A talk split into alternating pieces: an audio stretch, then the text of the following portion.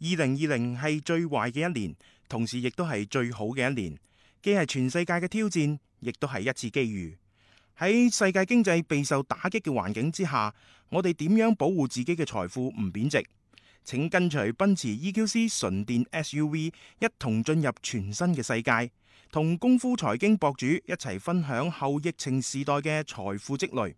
仲喺度等乜嘢啊？快啲嚟報名參與啦！做一個更懂生活嘅先鋒者，領略 EQC 純電 SUV 嘅未來駕馭。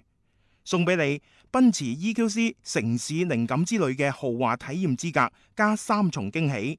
第一重驚喜，感受精彩嘅電動生活方式；第二重驚喜，探索城市網紅地標遊覽；第三重驚喜，情景化五星奔馳服務體驗。體驗時間：二零二零年八月二十二號，地點廣州保利洲際酒店。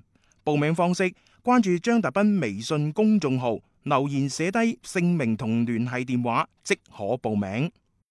買足彩需要豐富資訊，選場次需要專業意見。彩虹豬微信公眾號每日為你奉上名嘴張達斌賽事觀察、足彩培訓師李漢強專業分析，更多足彩資訊、更多專業預測，盡在彩虹豬微信號。彩票嘅彩，紅當當嘅紅，豬籠入水嘅豬。買足彩記得先上嚟彩虹豬睇下啦喂！足球場，英雄地，幾多難忘時刻。從最後三分鐘絕殺逆轉到伊斯坦布爾勝利大逃亡，從希臘神話到冰島奇蹟，從童話變成現實，從英雄變成傳奇。最偉大嘅球員，最不可思議嘅入球，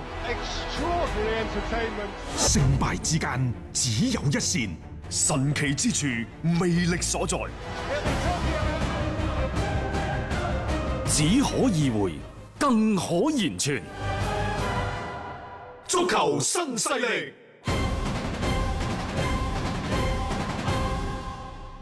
翻翻到嚟係第二 part 嘅足球新勢力啊！啱啱我哋講到咗格迪奧拿，講嗯到波叔，我、接住呢就要講講熱刺嗱，各位熱刺今年喐手喐得好快，嗯啊，雖然冇咩好大牌球員嘅引進，咁啊，但係喺精打細算嘅老闆列維首肯之下呢，其實誒、呃你都好少見到熱刺喺個引援嘅動作嗰度都頻頻啦，嗯即係起碼唔好話都大手筆啊嚇，即係比較多咁起快 啊！喂，佢而家 係咁嘅。第一，佢係引進咗沙林頓嘅中場荷爾丹麥比格嘅荷爾比格。嗯，其次呢，就祖夏特琴日官宣嘅，啊，係喂，祖夏特犀利喎。係 啊。佢可能即係要再一次重返熱刺之後，重返英超之後，可能要接受一個替補門將嘅角色誒。要替補噶啦，係前英格蘭嘅國門啊，嗯啊，誒第三簽呢，可能係嚟自法國圖盧茲嘅中場啊，係呢個桑加尼啊。桑加利。嗯嗯，咁啊，即係如果係咁樣嘅話呢，就已經係閃電之勢，一個星期左緊呢，就已經係有幾筆嘅嗰個引進啦。即係唔好再話列為啊點樣樣唔肯俾錢啦，即係熱刺點樣唔補強啊，其實都係喺一啲嘅位置上面做翻一啲嘅夯實啦。因為本身佢嘅陣容呢，都有一班呢就唔錯嘅戰將嘅。啊！呢個桑加尼呢，其實唔單止係熱刺夾啱，嗯，並且之前呢，愛華頓同紐紐卡素都夾啱咗啊。係桑加尼係二十二歲啊，今年科特迪亞嘅國腳。啊嗯但係而家呢，就愛華頓已經唔揾呢個唔諗呢個桑加尼啦。嗯可能佢諗邊個呢？入諗個都庫里啊，啊，杜古尼啊，啊即係呢個威福特嗰阿位福。特嗰、個。嗯，啊，然之後呢，就紐卡素咪沙特台財團退出咗嘅，但係又有個消息喎，係。啊加拿大美女老闆梁領涵，新加坡嘅財團。係啊，有準備意啊注，資喎，話冇錯二點八億英鎊提升到三點二億英鎊。嗯不過呢，我都奇怪嚇，佢呢個財團一年做十幾億英鎊生意嘅啫， 跟住攞攞但嗯成係呢啊嚟。啲好咁啊難係佢講嘅，就係睇咁多啫佢嚇。睇佢睇未來嘅呢嗯啲嘢嚇，聽住先啦。但係紐卡素自己都未搞掂自身嘅話，你買咩人嗰啲信唔過住啊？暫時啊，嚇熱刺呢就準備用一千五百萬歐元，再加啲租借嘅費用，嗯啊附加嘅費附用，加費用，附加費就用。將呢一個桑加尼呢，就帶到嚟白鹿徑。嗯，咁啊都係即係補充翻一個中場嘅一個位置啦，因為就按照一啲嘅媒體所報道呢，佢嘅防守能力係相當之出色嘅。你冇理嗱，而家佢係咁嘅，嗯，熱刺基本上冇點使錢㗎嚇。係你呢、個呢、個列位啊，即係你佢可能仲要仲要去去咩添？啊去清球隊當中嘅一啲一啲年紀比較大、人工比較貴嗰啲球員球員走添啊冇喎。錯，即係用唔着嗰啲咯，佢慢慢清除咯。荷爾比格佢係點買嘅呢？嗯之前三唔頓一路咬死，冇兩千五百萬英鎊，你都唔好同我傾嗯，啊！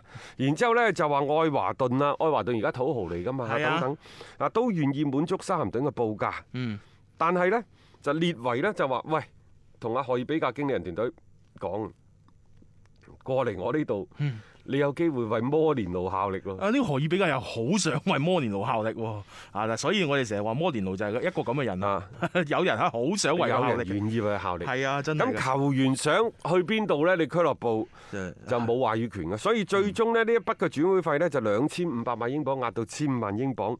最神奇嘅呢，仲唔使俾錢。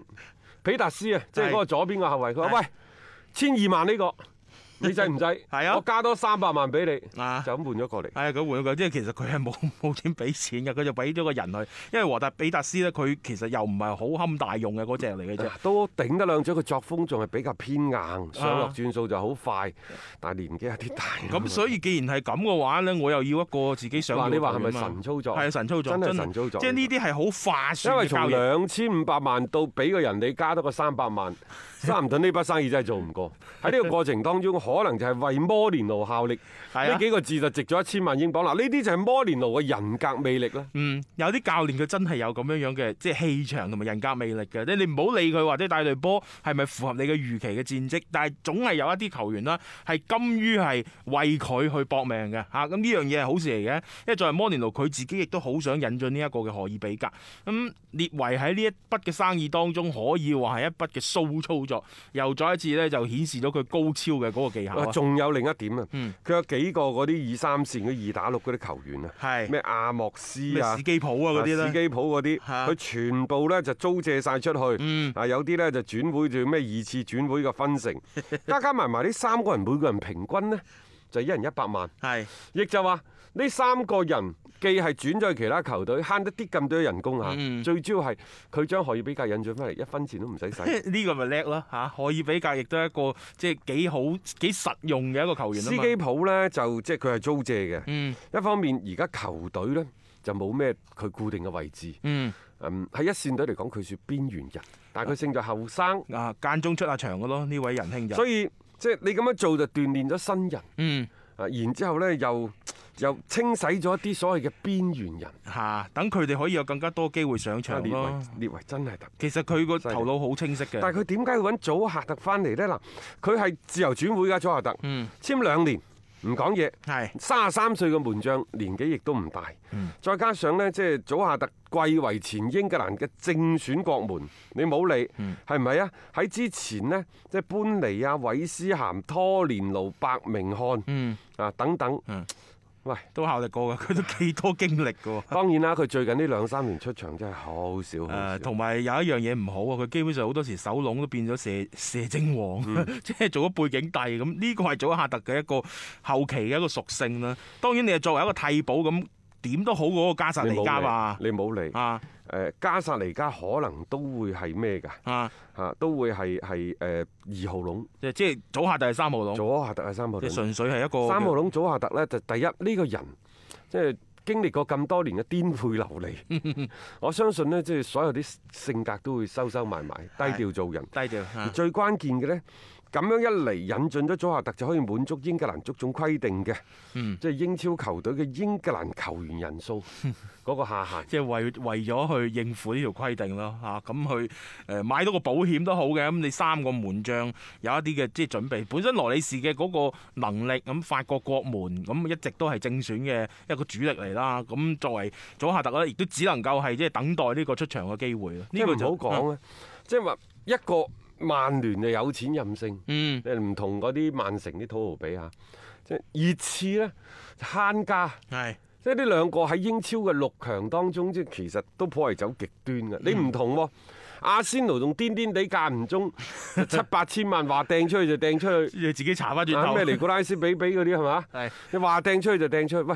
其實睇翻呢兩三年，從奧巴美揚開始，嗯再到尼古拉斯比比，啊而家話拿卡石迪俾人引誘俾喎人引誘係啊。啊！不過佢喺阿仙奴上個賽季麻麻地一個狀態，即係如果你係賣得出嘅話，我相信佢哋可能會考慮啦呢一筆嘅生意。咁啊，至於我哋啱啱講到個紐卡素呢，而家就嗰個新加坡個財團呢，就係二點八億，話嗯傾得唔錯。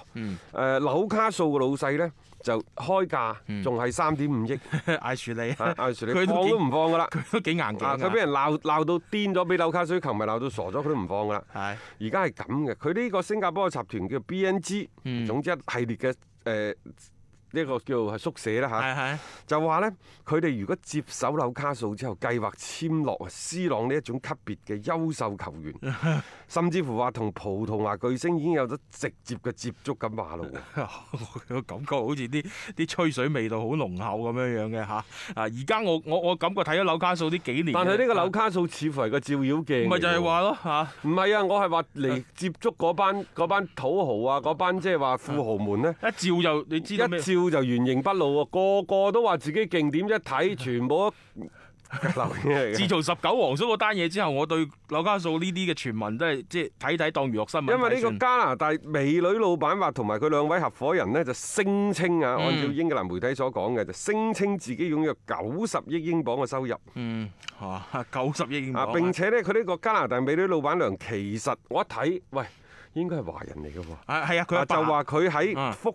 旦大學法學院讀本科，喺人大讀碩士，嗯哦一口流利嘅中佢文。爸爸係中國人啊啊，，係媽媽係外國人啊，即係呢個叫不華過裔，從我哋睇到嗰啲照片呢，應該係一位好標準嘅白富美、幾靚女㗎真係。富二代。係啊，冇錯，而且好後生添啊啦，即係你可以睇到，誒、如果真係得嘅話呢，會係一道幾靚麗嘅風景線。 得唔得呢？呢、個我真係唔知。一艾樹利呢一位仁兄，佢似乎真係好喜歡啦，去製造呢一啲咁樣嘅話題，係令到即係自己去可以賣盤成功。但係好似咁多年嚟，未有一單係成功過嘅。姑且睇睇先咯，即係我哋都係嗰句啊，如果得多隊紐卡素競爭，英超會好睇好多。一個為足彩愛好者度身訂造嘅全新資訊平台北單體育，經已全面上線。北單體育擁有基於北京單場賽事作出全面評估嘅優秀團隊，雲集張達斌、陳奕明、鐘毅、李漢強、呂建軍等大咖，為你帶嚟更專業嘅賽前預測分析以及賽後總結報告。北單體育無需註冊，一鍵辦理。想避免足彩市場起起伏伏，快啲嚟微信搜索公眾號北單體育。